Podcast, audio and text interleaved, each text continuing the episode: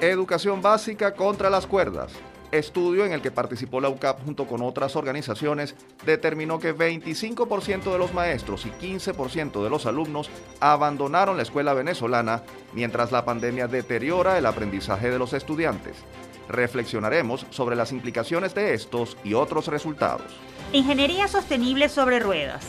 Tesistas de la Escuela de Ingeniería Civil de la UCB pusieron en marcha iniciativa que mezcla ciencia y tecnología para producir energía y otros proyectos a partir de recursos naturales renovables y amigables con el planeta. Por la reconciliación, junto a la UCAP y a la Embajada de Alemania, ONG venezolana Compromiso Compartido emprendió proyecto que busca reducir la polarización en las comunidades y promover la convivencia ciudadana como vía para el desarrollo nacional.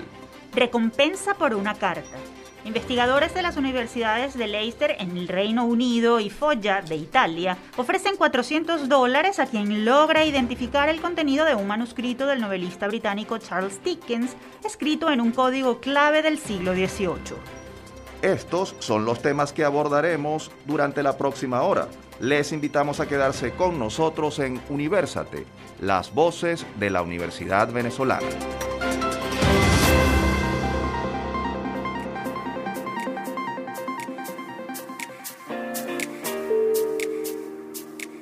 Les saludamos Tamara Sluznis y Efraín Castillo. Y les damos la bienvenida a nuestro programa Universate, transmitido a nivel nacional por Unión Radio. Este espacio es producido por Unión Radio Cultural y la Dirección General de Comunicación, Mercadeo y Promoción de la Universidad Católica Andrés Bello. En la jefatura de producción están Inmaculada Sebastiano y Carlos Javier Virgües. En la producción, José Ali Linares y Miguel Ángel Villamizar. Y en la dirección técnica están Fernando Camacho, Giancarlos Caraballo y Hermes Márquez. Y hoy estamos de celebración porque hemos llegado a la edición número 100 de nuestro programa Universate. Así es, Tamara. A lo largo de estos más de dos años al aire, Universate se ha convertido en un espacio en el que los distintos miembros de la Universidad venezolana pueden encontrarse. Además, hemos sido una ventana para dar a conocer las buenas nuevas de la Academia Nacional. Es así, Efraín. Los invitamos a escuchar nuestro programa porque hoy tenemos de todo. Esperamos llegar a muchísimas ediciones más. Ahora vamos a entrar en materia. Le daremos paso a nuestro primer invitado, quien nos hablará sobre la situación educativa de nuestro país. Vamos a escucharlo. El que busca, encuentra. Más de un millón de niños y adolescentes y más de 160 mil maestros desertaron de la escuela venezolana desde 2018. Esto, según lo reveló el Diagnóstico Educativo de Venezuela 2021, un estudio desarrollado por la consultora DevTech con apoyo del Centro de Innovación Educativa de la UCAP, la firma de investigación ANOVA y la Fundación Carvajal de Colombia. El muestreo, que abarcó casi 400 escuelas públicas y privadas de todos los estados del país, revela que los planteles no están en condiciones óptimas de funcionamiento. 85% de ellos no cuenta con Internet, 69% tiene carencias agudas en el servicio eléctrico y 45% no cuenta con agua.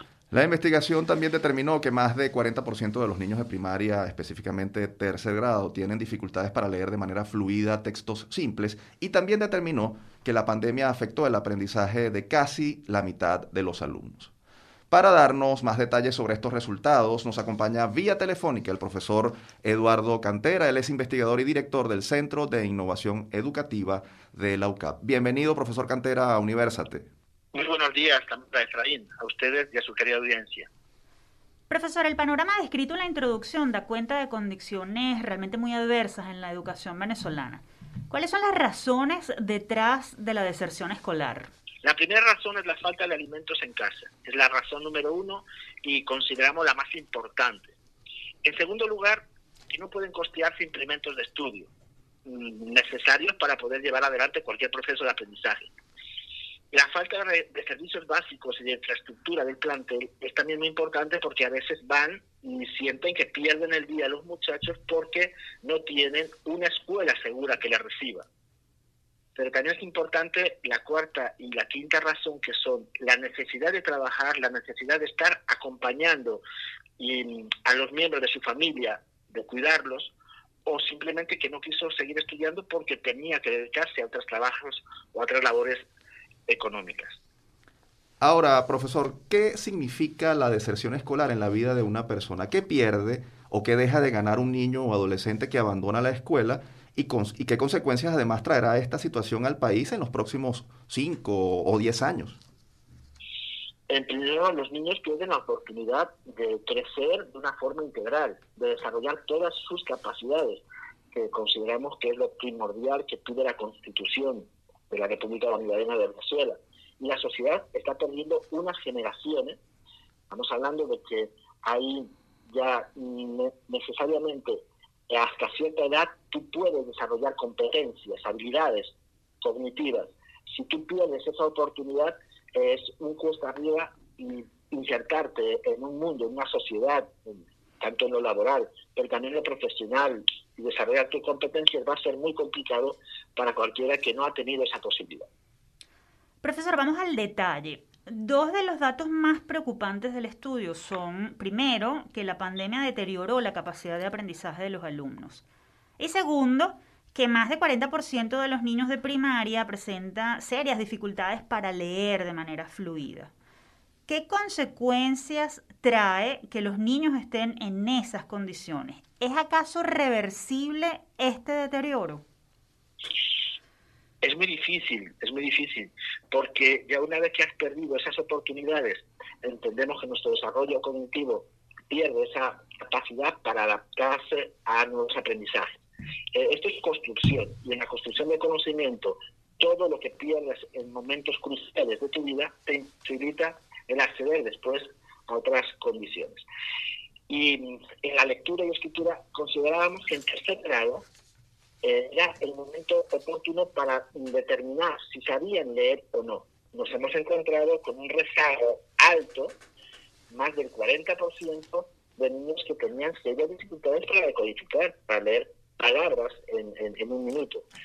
Eh, después tenemos un rezago moderado y bajo, con lo cual complicamos más de un 60% de dificultades serias en el acceso a la lectura. Y va aunado con escritura si no lees, pues tampoco vas a poder aprender a escribir.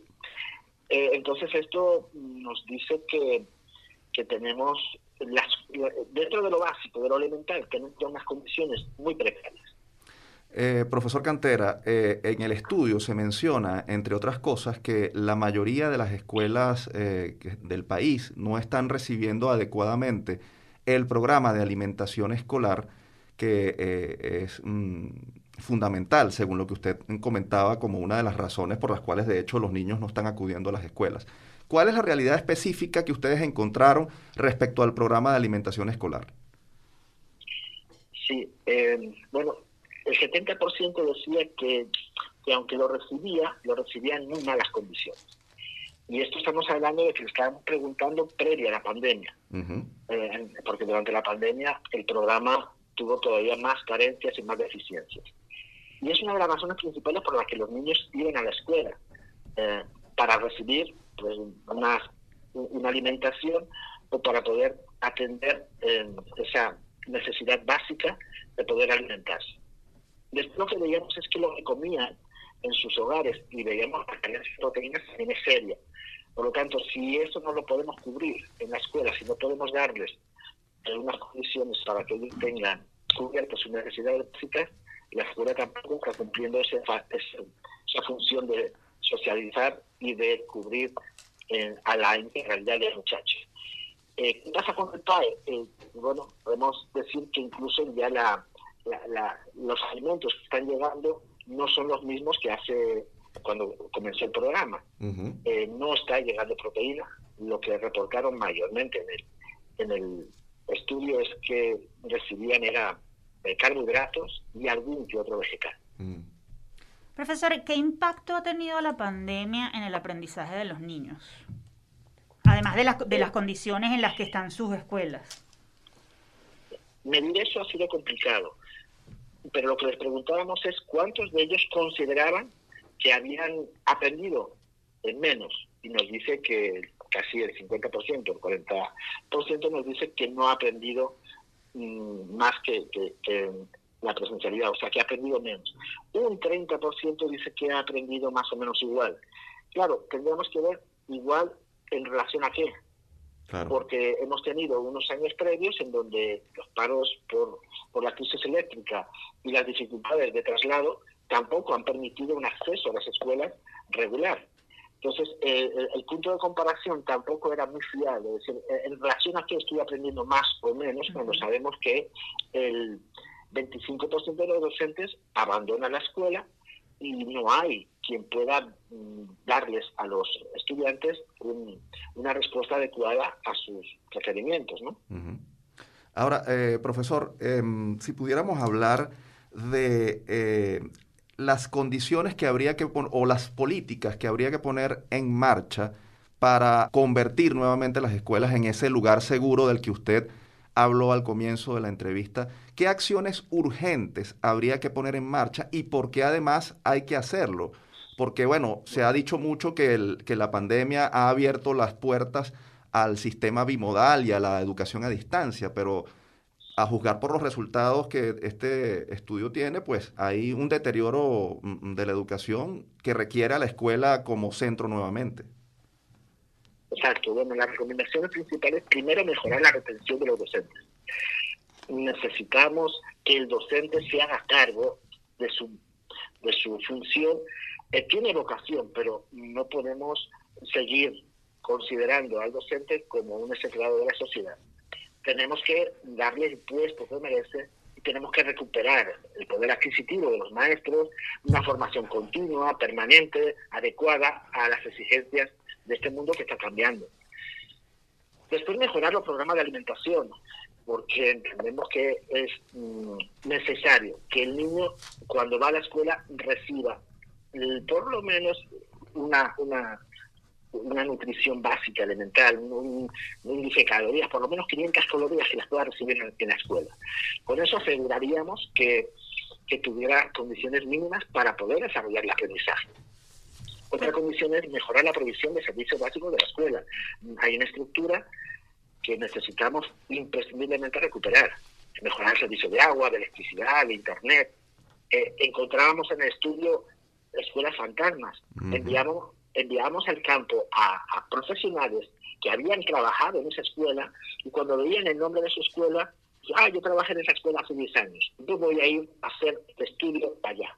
Cuando se acercaban y iban viendo insólitos, que lo que se encontraban era una grama cubriendo unas paredes que no tenían ningún techo, que no había más que cuatro o cinco columnas, el drama de ese docente que dice, yo trabajé en esta escuela hace 10 años y aquí no queda nada, no hay ni siquiera una infraestructura que la soporte. Consideramos también importante en este momento que haya un mínimo de provisión de salud y también mejorar el trabajo escolar, la seguridad lectora, la decodificación.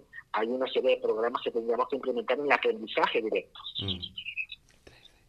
Profesor Cantera, finalmente de manera muy breve, vamos a imaginarnos un escenario mm, peor. ¿Qué pasa si no sucede nada? ¿Qué pasa si las condiciones se mantienen como están? ¿Cuál es el futuro de nuestros niños y adolescentes? Eh, el futuro sería muy dramático. Eh, claro, me pones en un escenario, Tamara, que, que no quiero ser profeta del desastre, pero imagínense perder ya no solamente una generación, sino dos o tres generaciones en donde decimos, si esos muchachos no tienen una expectativa, un futuro, algo que les abra el campo laboral, eh, el, campo personal, yo quiero desarrollarme profesional y personalmente en algún área y no tengo oportunidades, pues el, desastre va a ser mm, demasiado dramático. Es que no, no tendría ni siquiera calificativo y no quiero, pues, como decía antes, ser profeta de desastre. Más bien quiero eh, apostar porque toda, toda, toda esta sociedad nos, nos aunamos en sinergia para darle un impulso a la educación en Venezuela. Así es, profesor Cantera, y creo que es responsabilidad de toda la sociedad, no solo de los educadores, sino de toda la sociedad, hacerle frente a esta situación. Muchas gracias por acompañarnos y compartir sus opiniones y consideraciones sobre los resultados de este importante estudio. Muchas gracias por acompañarnos. Gracias a ustedes. Teníamos en línea telefónica al profesor Eduardo Cantera, director del Centro de Innovación Educativa de la UCAP. Si desean conocer los resultados del Diagnóstico Educativo de Venezuela DEP 2021, pueden acceder al portal extensionsocial.ucap.edu.ve. Y nosotros continuamos con más de Universate, las voces de la Universidad Venezolana. Hoy muy contentos porque estamos celebrando nuestro programa número 100. Les recordamos que si desean dar a conocer un proyecto, iniciativa, investigación o personaje universitario destacado, nuestro correo electrónico está a su disposición producciónuniversate.gmail.com También nuestra cuenta en redes sociales, arroba Universate Radio. Es momento de conocer cómo nuestros universitarios siguen haciendo propuestas interesantes y positivas para el desarrollo sustentable del país. ¿Quieren saber de qué se trata? Quédense a escuchar lo que les traemos a continuación. Generación 2020. Jesús Herrera, Álvaro Álvarez y Laura Benítez, tesistas de la Escuela de Ingeniería Civil de la UCB, se unieron para conformar la compañía Civil Green Venezuela, la cual apuesta por el uso de recursos renovables y a la no dependencia de hidrocarburos. Esta acción sustentable los ha llevado a crear unos biogestores que sirven para generar energía, fertilizantes y para tratar aguas residuales. Asimismo, Civil Green Venezuela ofrece talleres formativos en el área, servicios de biogestión, reconstrucción y consultoría y posee canales digitales para la promoción de buenas prácticas. Para conversar más sobre este tema nos acompaña vía telefónica Jesús Herrera, tesista de Ingeniería Civil de la UCB y líder de la compañía Civil Green Venezuela. Bienvenido. Buenos días, un placer. Jesús, ¿qué es un biogestor y qué se produce a partir de, él? ¿Por qué decidieron emprender eh, su compañía en esta área particular? Un biodigestor es básicamente un reactor que se encarga de transformar desechos de, de, origen orgánico en productos aprovechables, como es el gas metano y, el biol. El biol es un fertilizante líquido. Son básicamente las los dos beneficios directos, pero de allí se despliegan muchísimos más beneficios indirectos.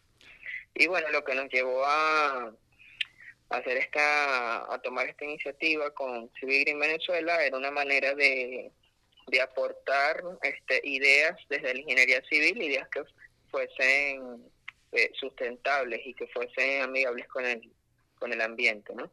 Y crear conciencia ecológica, por supuesto. ¿Qué tipo de investigaciones llevaron y llevan a cabo para poner en marcha esta empresa y la tecnología de biogestores para cumplir con los objetivos que se han propuesto?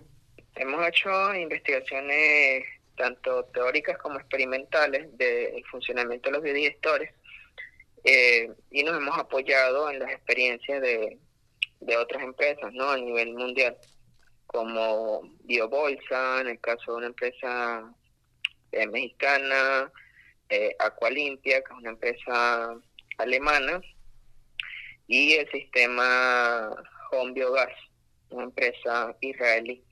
Eh, y bueno, hemos hecho algunas investigaciones experimentales acá en Venezuela.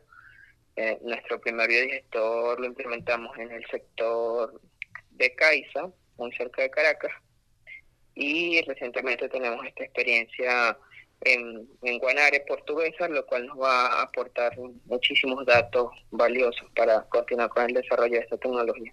Partiendo de lo que acabas de mencionar de los, de, las de los trabajos experimentales, ¿qué alcance ha tenido hasta ahora eh, la labor que vienen realizando a través de este emprendimiento empresarial? En referencia a los biodigestores, eh, el alcance hasta los momentos ha sido corto. Eh, debemos entender que es una tecnología que no es nueva, es una tecnología muy, muy antigua, pero recientemente acá en Venezuela es algo que hasta ahora se está dando a conocer porque sabemos que aquí en, el país pues tenemos, tener, teníamos este, otras fuentes de energía muy rentables y muy ecológicas como lo es la energía hidroeléctrica y este teníamos otras energías no no este amigables con el ambiente como como lo eran los combustibles fósiles como la gasolina, el gasoil, etcétera, pero sabemos que en estos momentos estamos este un escaso de todas estas energías. Entonces, ahorita es que este tipo de tecnologías se vuelven importantes. Además de fertilizantes, energía y tratamiento de aguas residuales a partir de biogestores, ¿qué planes tienen para expandir el uso de recursos naturales renovables? ¿Han pensado, por ejemplo, en la producción de otros rubros? Sí, efectivamente. Eh, nuestra misión, por así decirlo, no se limita nada más a la, a la, a la implementación de biodigestores, sino que este, contemplamos todo, todo lo que pueda, cualquier tecnología. Nuestra misión es implementar cualquier tipo de tecnología, desarrollar e implementar cualquier tipo de tecnología para aprovechar los recursos al máximo, ¿no? Y crear, crear economía de carácter circular. Ok. Eh, em, hay un movimiento mundial que apuesta por lo sustentable y sostenible. Aún, sin embargo, no hay conciencia plena de la importancia de cuidar el ambiente. Y uno mm, lo ve en Venezuela, eh, que además es rica en recursos naturales. ¿Qué hace falta para lograrlo? Eh, pues todo recae en la educación. ¿no? Si, por ejemplo, en, en, mi caso en particular, este, soy oriundo, del estado Amazonas, y pues recibí una educación, digamos que con bases muy, muy arraigadas en lo que es la conciencia ambiental. Entonces creo que, todo parte de allí, de, educar a, los jóvenes y hacerlos saber de, los problemas que estamos enfrentando, que este, este, como bien lo acabas de decir, esta problemática ambiental es, es el problema del, del siglo, ¿no? del que estamos, del que estamos en la actualidad y del, y del que viene. Entonces, creo que todo recae en la educación, desde lo más básico. Jesús, muy breve, por favor. ¿Dónde conseguir más información sobre el proyecto que adelantan? ¿Alguna red social, correo electrónico? Eh, sí, pueden, pueden conseguir información a través de, no, de nuestras redes sociales en Instagram eh, y aparte, pues estamos trabajando en la actualidad en la en la página web, ¿ok? Eh, ayudan a poder encontrar próximamente información en nuestro blog y en la misma página web. Eh, pueden encontrar también información acerca de, de todos estos proyectos que estamos desarrollando. Eh, aparte de ello, pues estamos trabajando en un nuevo proyecto, el cual es de suma importancia, ya que este, vamos a implementar a través de unas ONG aliadas unos biodigestores de tipo escolar. Para implementarlos en, todos los colegios este, que sea factible a nivel nacional, ¿sí? Eh, este, para aprovechar al máximo los, los recursos, este, los recursos de, la, de los colegios y poder crear conciencia en, los, en, los, en nuestra juventud, pues, en los estudiantes. Y, nosotros los felicitamos por, por esa iniciativa que sin duda contribuye a hacer no solo de Venezuela, sino del planeta en general un, un, mejor, un mejor lugar para las futuras generaciones. Jesús, se nos agotó el tiempo, sin embargo, esta es una buena iniciativa y te agradecemos por acompañarnos. Ok, muchísimas gracias. Ustedes escuchaban a Jesús Herrera, tesista de Ingeniería Civil de la UCB y líder de la compañía Civil Green Venezuela. Para conocer más, ya saben que pueden seguir la cuenta arroba civilgreenbzla en Instagram. Con esto nos vamos a la pausa, no sin antes compartir con ustedes un minuto de salud, el primero de una serie de micros de orientación médica preparados por el programa SOS Telemedicina de la Facultad de Medicina de la UCB, que comenzamos a transmitir en nuestro programa a partir de hoy. Recuerden, somos Universate, las voces de la Universidad Venezolana. Le saluda el doctor Aquiles Sala, director de la Escuela de Medicina Luis Racetti de la Facultad de Medicina de la Universidad Central de Venezuela. En estos días tan complicados, le quiero hacer una recomendación para protegerlo a usted y a su familia. Copie, guarde y comparta entre sus contactos el número llamada SOS 0212-313-5660. Llamada SOS es un servicio telefónico donde médicos egresados de la Universidad Central de Venezuela le ofrecen a todo el país de manera gratuita y confidencial una consulta a distancia para identificar signos y síntomas de COVID-19 o de cualquier otra enfermedad y brindar la orientación que el caso requiera. Llamada SOS está disponible los 365 días del año de 8 a.m. a 6 p.m. La Facultad de Medicina de la Universidad Central de Venezuela ya está en su teléfono y a una llamada de distancia.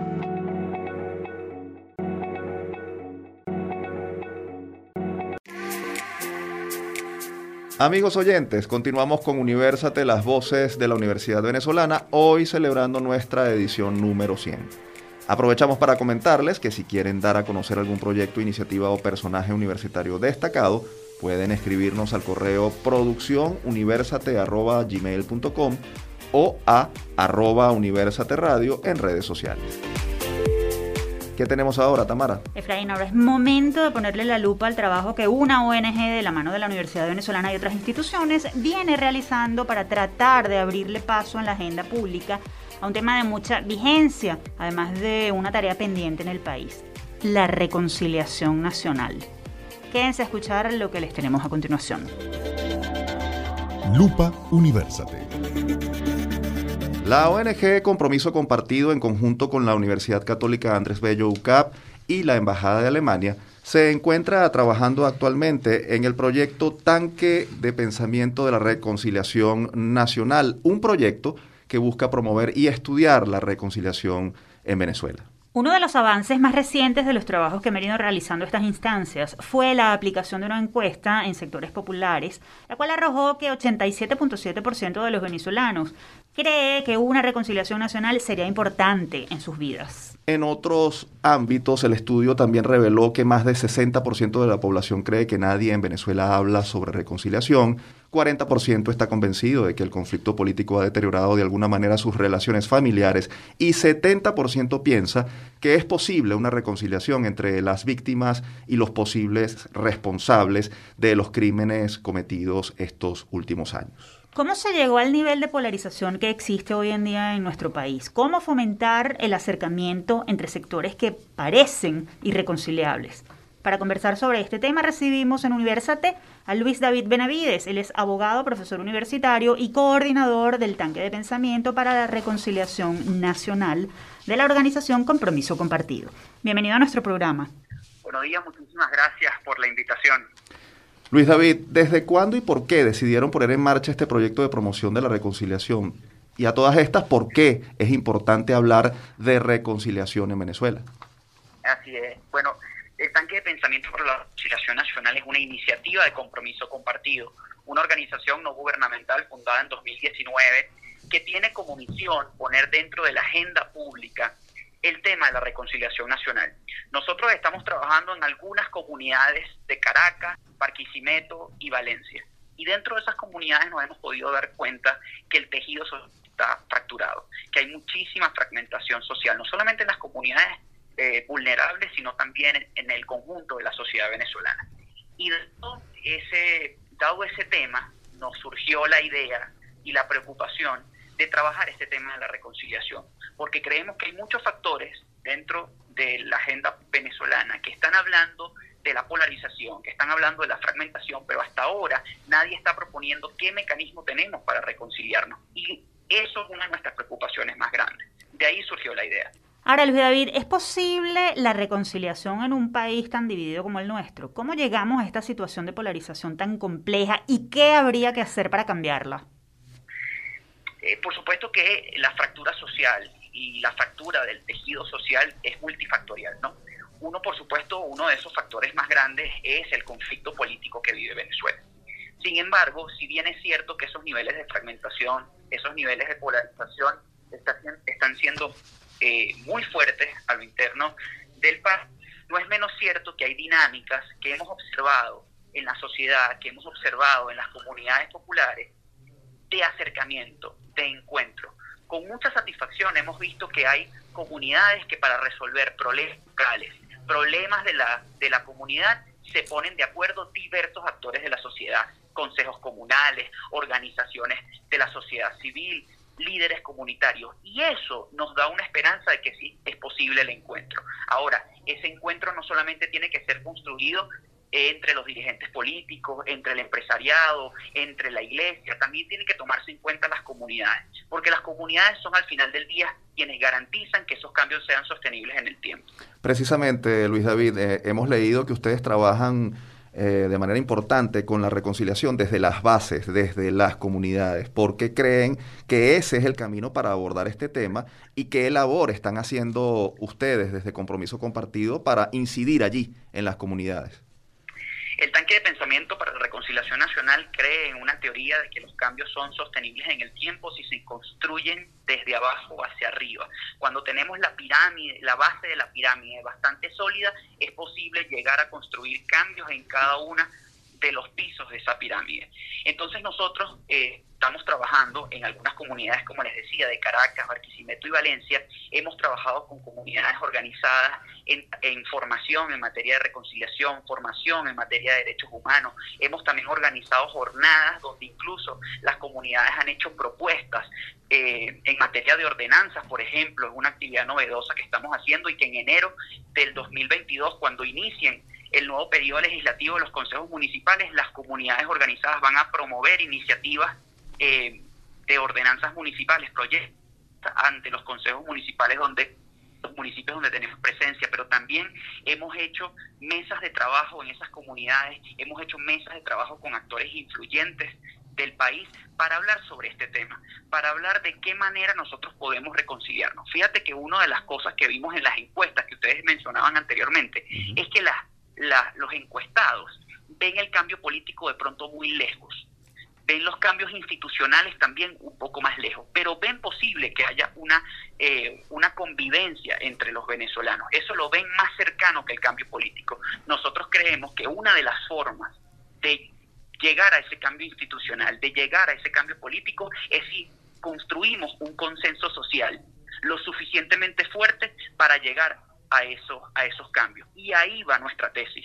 En la medida en que haya un consenso social, en la medida en que los venezolanos eh, puedan encontrarse, aparten sus diferencias y puedan eh, trabajar en pro de ideas compartidas, en ese mismo canal vamos a poder lograr esos grandes cambios que necesitan. Fíjate que en la encuesta más del 60% de los venezolanos considera que nadie está hablando de la reconciliación. Qué bueno sería que este, este tema estuviese en la agenda pública, que lo estuviésemos debatiendo en las universidades, que lo estuviésemos debatiendo en los movimientos sociales, en los gremios, en los sindicatos, en los empresarios y por supuesto también en los partidos políticos, de manera que esto sea un tema que se esté abordando en todo el país. Precisamente, teniendo en cuenta que la política ha sido un factor determinante en la profundización de la polarización y la división del país, ¿qué rol tienen el liderazgo político y social para promover la reconciliación en la agenda y lograr que permee en toda la sociedad. ¿Qué están haciendo en este sentido? Hemos leído, por ejemplo, encuentros con líderes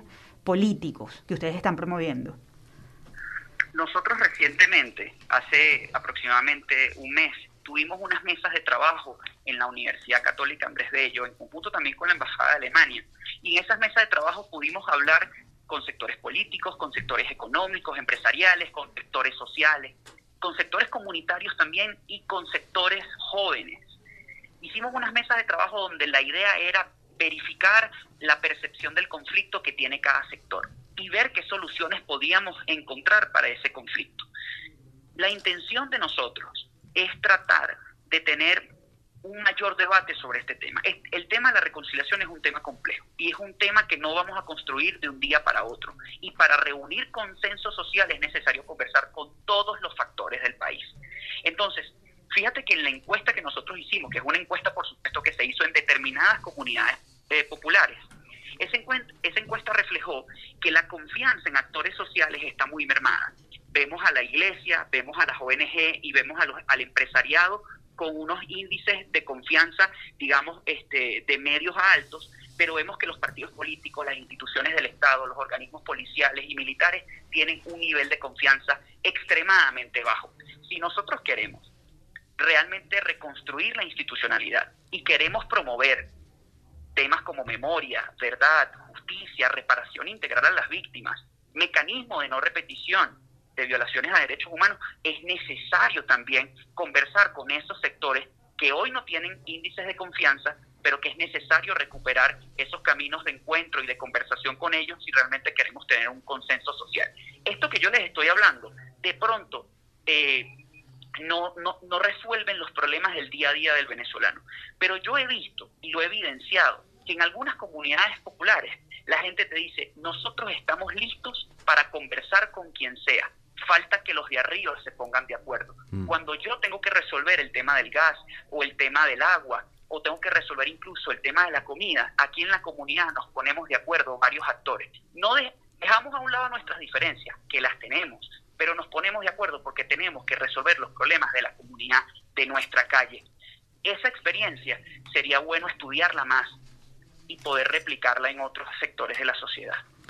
Eh, Luis David, eh, el papel de la academia, de la universidad, ustedes están en alianza con la UCAP en particular, eh, particularmente, pero ¿qué crees tú que se debe hacer desde las universidades para mm, motorizar este, este proyecto y, esta idea de la reconciliación nacional en los próximos meses? Porque, bueno, porque hay que hacer un trabajo de hormiguita, pero también un trabajo que puede ir combinado con, con la academia, ¿no?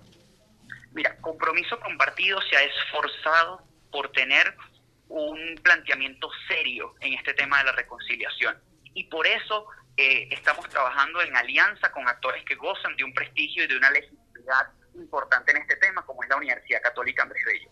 Pero, por ejemplo, nosotros hemos promovido iniciativas de investigación, porque este tanque de pensamiento tiene un área de investigación bastante amplia. Hicimos recientemente una investigación con Milagros Betancourt, la ex embajadora, profesora de Derecho Internacional, donde analizamos varios procesos eh, de transición en el mundo y de ahí vimos qué buenas prácticas y qué lecciones aprendidas podíamos aplicar en el caso venezolano. Ahorita recientemente estamos trabajando con el Centro de Investigaciones Populares de la Universidad Central de Venezuela, con el profesor Alexander Campo, viendo qué temas podemos observar en la violencia como un obstáculo para reconciliarnos. También estamos trabajando con el decano de la Facultad de Derecho de la Universidad Católica Andrés Bello, el doctor Jesús María Casal, donde estamos viendo qué del proceso de reunificación alemana, qué lecciones aprendidas podemos traer al caso venezolano. Y por supuesto estamos haciendo mediciones periódicas, como la encuesta que ustedes eh, comentaron anteriormente, para analizar en las comunidades donde tenemos presencia cuál es la percepción de la gente. El papel de la academia es importante porque si queremos hacer un planteamiento serio en un tema que tiene que es multifactorial, como es el caso de la reconciliación nacional, entonces nosotros tenemos que involucrar a los expertos en la materia para poder proponer soluciones sostenibles en el tiempo y que por supuesto sean soluciones eh, viables para el país. Por eso Compromiso Compartido cree fuertemente en el papel de la academia y de los expertos en este, en este tema. Finalmente, Luis David, ¿qué acciones esperan poner en marcha en los próximos meses y dónde se puede conseguir más información para aquellos que, deseen conocer más sobre la ONG Compromiso Compartido y sumarse a este proyecto? Sí, nuestras redes sociales son arroba compromisoco, estamos en Instagram, estamos en Twitter y también pueden verificar nuestra página web compromisoco.org. Allí van a poder ver todas las, eh, todas las actividades que realiza Compromiso Compartido, desde el tanque de pensamiento para la reconciliación nacional, pasando por los otros temas que nosotros trabajamos. El tema comunitario, el tema artístico y por supuesto el tema de, de investigación. Ahora, tú me hablabas de los próximos, de los próximos meses. Para el año 2022 este proyecto pretende redoblar esfuerzos, pretende redoblar su línea de investigación, pretende redoblar eh, la articulación con varios actores sociales para incidir en, el, en la agenda pública. Qué bueno sería que en 2022 estas mesas de trabajo que nosotros hicimos podamos llevarlas a más estados del país, que los empresarios regionales, que las organizaciones regionales, que los líderes comunitarios regionales también sean parte de esta discusión, que no se quede en Caracas, sino que también vaya a las regiones y así poder articular, con trabajo de hormiguita, poder articular un movimiento que en colaboración con otras organizaciones de la sociedad civil que también están promoviendo este tema, podamos entonces este, centrarnos en construir ese consenso social. No olvidemos que celebramos que se estén dando mecanismos de diálogo entre las élites políticas y entre las élites eh, empresariales y sociales, pero también esos mecanismos de diálogo que se están dando en la cima de la pirámide también hay que gestarlo en la base de la pirámide. De esa manera vamos a poder eh, conversar mucho más a fondo sobre este tema de la reconciliación. Luis David, muchas gracias por haber atendido nuestra invitación y deseamos que este proyecto sea realmente un éxito. No, muchísimas gracias a ustedes por la invitación. Ustedes escuchaban a Luis David Benavides, coordinador del tanque de pensamiento para la reconciliación nacional de la organización Compromiso Compartido. Y antes de continuar con este episodio, ahora es momento de compartir con ustedes una nueva píldora de autocuidado, consejos de bienestar emocional, ofrecidos por expertos de la Unidad de Psicología Padre Luisa Sagra de la UCAP. Esta vez el micro amplía un poco más el tema de las relaciones sociales en la infancia y su importancia para el crecimiento saludable. Vamos a escucharlo. En la edición anterior de las píldoras de autocuidado hablamos sobre la importancia de mantener los vínculos sociales en la infancia. Hoy hablaremos sobre cómo poder llevar a cabo esto actualmente. Las relaciones sociales se empiezan a desarrollar en el hogar. Para que los niños se sientan seguros y comprendidos, se puede empezar por brindar un espacio en casa en el que como padres y cuidadores se les transmita apoyo. Hacer actividades juntos y comentar sobre las inquietudes que cada uno tiene ayuda a que los niños se sientan acompañados en lo que están viviendo. Cuando conversen sobre el encuentro con sus amigos, dialoga con tus hijos sobre las nuevas formas de relacionarse, es decir, manteniendo la distancia, utilizando el tapabocas y evitando el contacto físico. Explícales que ahora tenemos que aprender a socializar con nuestros amigos de manera diferente. En caso de que tu hijo haya manifestado rechazo por relacionarse con otros, toma un tiempo para conversar con él sobre las razones de ello y qué es lo que le preocupa aclara que jugar con otros niños no es malo y que es una oportunidad para aprender y divertirse que se puede llevar a cabo cumpliendo ciertas normas. Recuerda que ahora, más que nunca, la comunicación a través de videollamada es otro medio que nos permite mantener contacto con seres queridos. Esto no reemplaza la interacción cara a cara, pero es una opción a tener en cuenta cuando se complique algún encuentro presencial. Trata de planificar, junto con el otro grupo familiar, actividades entretenidas que pueden realizarse por esta vía, como disfrazarse o hacer juegos de mímicas. Seguimos con esta edición de Universate. Les recordamos que todos nuestros episodios están disponibles en iVoox, Spotify y Google Podcast. Allí nos encuentran como Producción Universate. Y ahora es momento de viajar más allá de nuestras fronteras y hacer un recorrido por las informaciones que se están produciendo desde universidades de otras partes del mundo. Presten mucha atención. El mundo gira.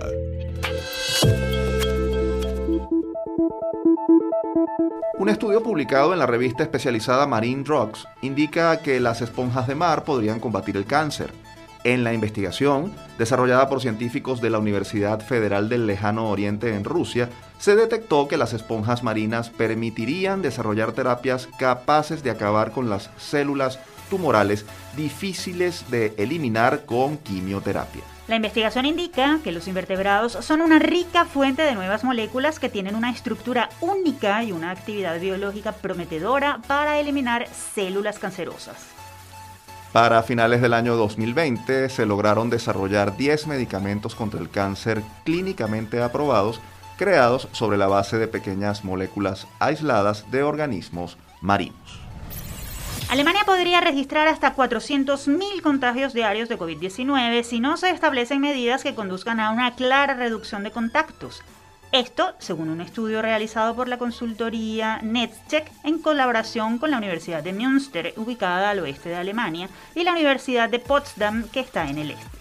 El estudio parte de la constatación de que desde el verano pasado ha habido un rápido aumento de contactos en espacios cerrados, esto mm, de manera considerable además, especialmente a partir de mediados de octubre cuando bajaron drásticamente las temperaturas. El estudio señala que incluso si se duplicara el actual ritmo de vacunación, no se alcanzaría a romper esa dinámica. Para cortar la cuarta ola, además de una aceleración de la vacunación, se requeriría reducir los contactos a la mitad. Y para lograrlo se necesita impedir las grandes aglomeraciones y la reducción de esos contactos con gente que esté potencialmente contagiada. Y terminamos el recorrido con una noticia curiosa porque un grupo de investigadores de la Universidad de Foggia en Italia y de la Universidad de Leicester en el Reino Unido anunció una recompensa de 400 dólares a quien logre decodificar una carta centenaria escrita en código por Charles Dickens, quien usó una particular forma de taquigrafía empleada en el siglo XVIII. La llamada carta de Tavistock fue escrita por Dickens en una versión modificada de braquigrafía, lo que ha dejado perplejos a los investigadores. El premio lo ofrece el Dickens Code Project, dirigido por la Universidad de Leicester y la Universidad de Foggia, y financiado por el Consejo de Investigación de Artes y Humanidades. El desafío deberá ser superado antes de la víspera de Año Nuevo. A ver, Tamara, ¿te animarías tú a intentar descifrar esa carta y optar por esos 400 dólares? Suena interesante la propuesta. Mira, la verdad, Efraín, es que yo prefiero dejarle eso a los especialistas, aunque hay que decir que esto demuestra cómo la curiosidad es otro de los motores de las universidades del mundo, sin duda. Así es. Bueno, ya ha llegado el final de esta edición de Universate. Antes de despedirnos, como siempre, vamos a compartir nuestra acostumbrada frase de la semana.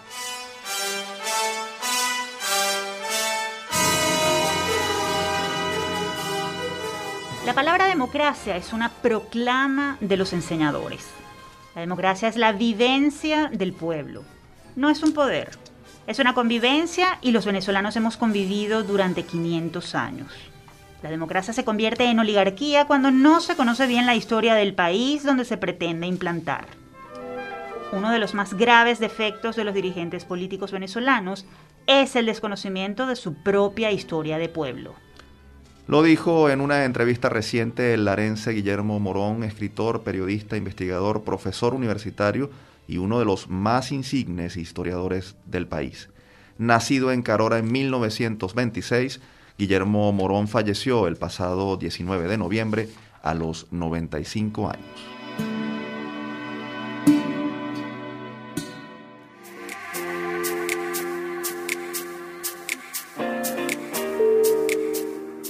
Ahora sí ponemos punto final por el día de hoy y les recordamos que esta fue una producción de Unión Radio Cultural y la Dirección General de Comunicación, Mercadeo y Promoción de la Universidad Católica Andrés Bello.